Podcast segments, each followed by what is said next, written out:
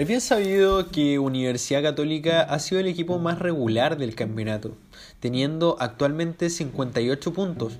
Sin embargo, en las últimas fechas ha caído en reiteradas ocasiones y ha tenido una baja en su juego, en sus principales figuras, como lo es eh, Luciana Webb. Sin embargo, han aparecido eh, rendimientos muy altos en lo que respecta a jugadores jóvenes, como lo es Marcelino Núñez o Gonzalo Tapia, el jugador que se lució en la sub-17 del año 2019 jugando por Chile.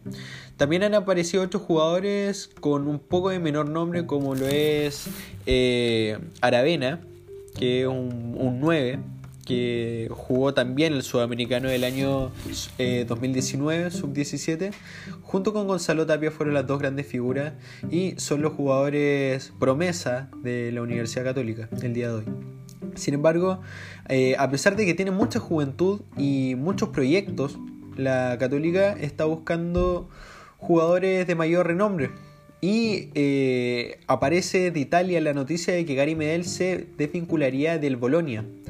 A sus 84 años de edad, Gary Medel piensa que ya es momento de volver al fútbol latinoamericano y es sondeado por grandes equipos como lo es la eh, Universidad Católica o Boca Juniors. Yo creo sinceramente y personalmente que por su presente en eh, su presente y cómo está jugando también por la selección chilena, eh, Gary Medel va a volver a Boca Juniors. Y después de Boca Juniors volvería a Universidad Católica. Es decir, este retorno se estaría dando aproximadamente el 2023, cuando él ya tenga 36 años de edad. Por otro lado, está la posible vuelta del mago Luis Jiménez, o sea, no vuelta, el, posible fichaje de Luis Jiménez, el exjugador de equipos como Fiorentina o West Ham, eh, que estaría pensando y habría sido ofrecido al cuadro precordillerano. Eh, según Radio ADN, el nombre de Luis Jiménez fue acercado al actual bicampeón del fútbol chileno para que sea tomado en consideración para la siguiente temporada. El mismo medio señaló que el mago le seduce la idea de jugar la fase de grupos de la Copa Libertadores, algo que Palestino no puede ofrecerle y que además no vería con malos ojos ajustarse a un sueldo promedio del mercado y no necesariamente equiparar su salario a quienes más perciben hoy en día en la Universidad Católica.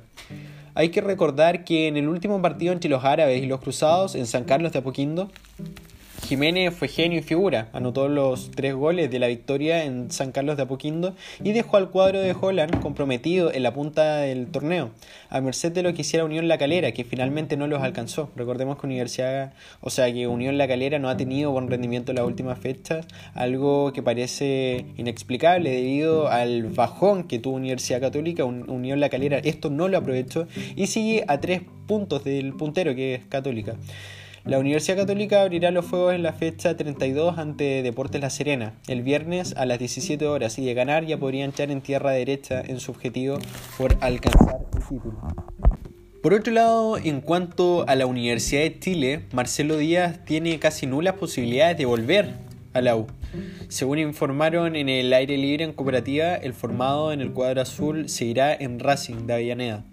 El volante Marcelo Díaz tiene casi nulas posibilidades de dejar Racing eh, debido a que pedía un salario de aproximadamente 50 millones de pesos, lo cual el cuadro azul solamente le ofreció entre 16 a 18 millones, por lo que la negociación está prácticamente caída. Lo anterior se suma a los dichos del propio jugador que en conversaciones con Teis Sports aseguró que tiene una decisión tomada sobre su futuro y Racing ya lo sabe.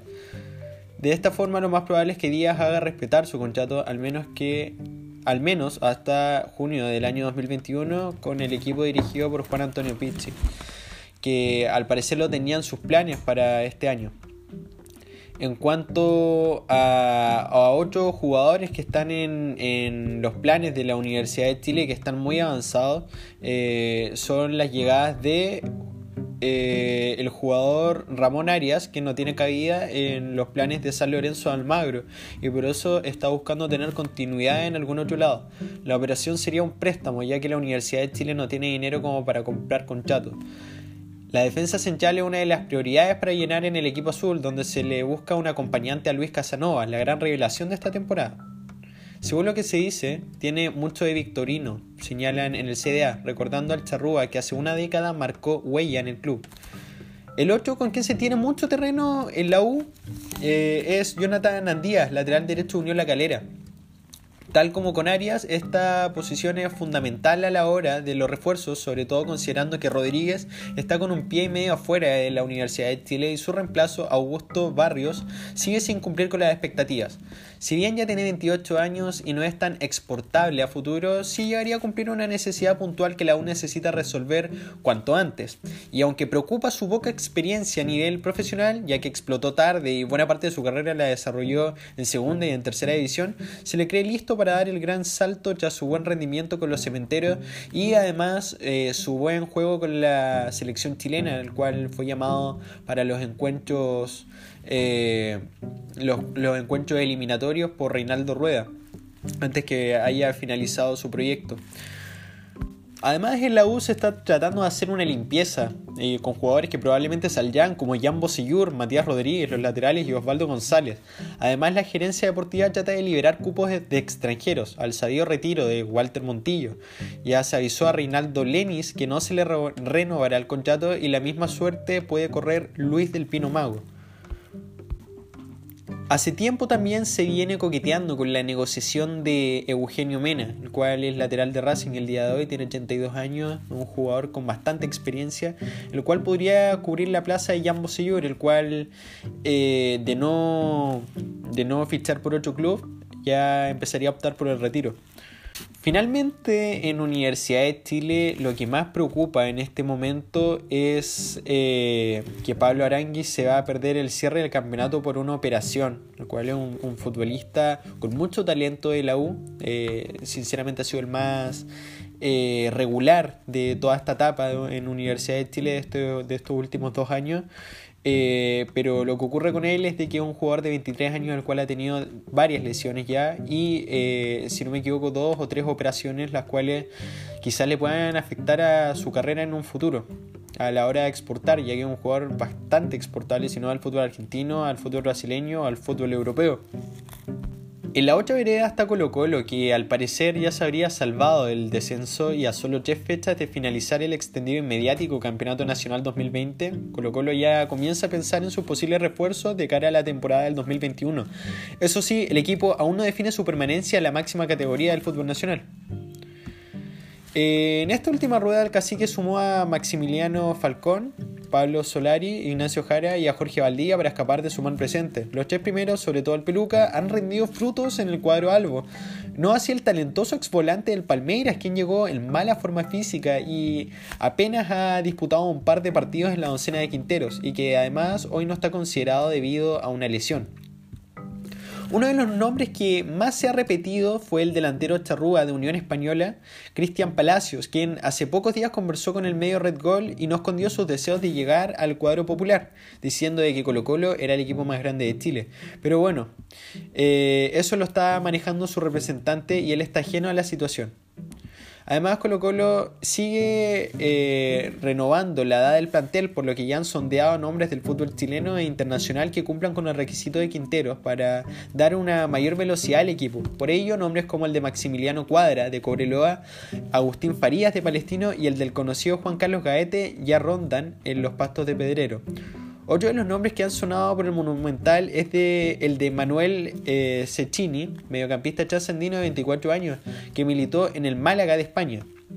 León de México, Banfield de Argentina y hoy pertenece al Unión de Santa Fe Transandino.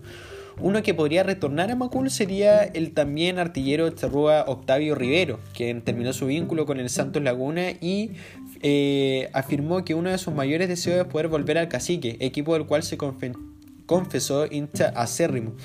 Además se rumoreó a principios de año que Sebastián Sacha Saez también sonó en Colo Colo, sin embargo sus 36 años no califica dentro de los criterios que hoy quiere aplicar el cacique para su renovado plantel 2021, el cual espera tener un poco más rejuvenecido. Y esas son las últimas noticias que se han tenido en el fútbol chileno. Además, se puede sumar en, otras noticias eh, la renovación de Humberto Suazo, quien estará en Deportes La Serena hasta sus 40 años. Y eso es lo que ha ocurrido hasta la fecha, esa es la actualización, esos son los fichajes y los rumores. Quizás pueda haber un poco de humo dentro de todo esto, pero eh, lo que importa es lo, periodístico, lo, que se está informando en estos instantes. Eh, y eh, el momento que están viviendo los tres grandes de Chile, Universidad Católica, Universidad de Chile y Colo Colo, los cuales uno vive un gran presente eh, donde al parecer va a volver a ser el campeón y los otros están peleando por no descender.